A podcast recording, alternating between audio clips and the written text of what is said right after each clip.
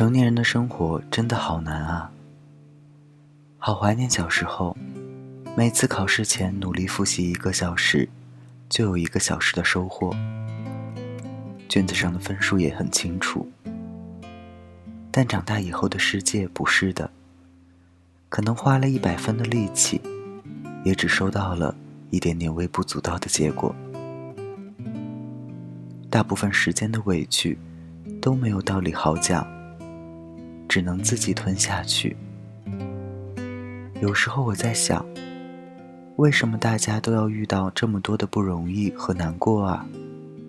是不是人活着就是一场磨难？我想不出答案来。每一天都可能迎接一场小型的崩溃，在一些开开心心的时刻，也有可能猝不及防的失去什么。这就是成年人的生活。我不想说我习惯了，但可能真的是这样。从第一次的委屈不满，到后来的心平气和，我们都是这么长大的。感谢作者一贯寡言。大家晚安，我是台灯。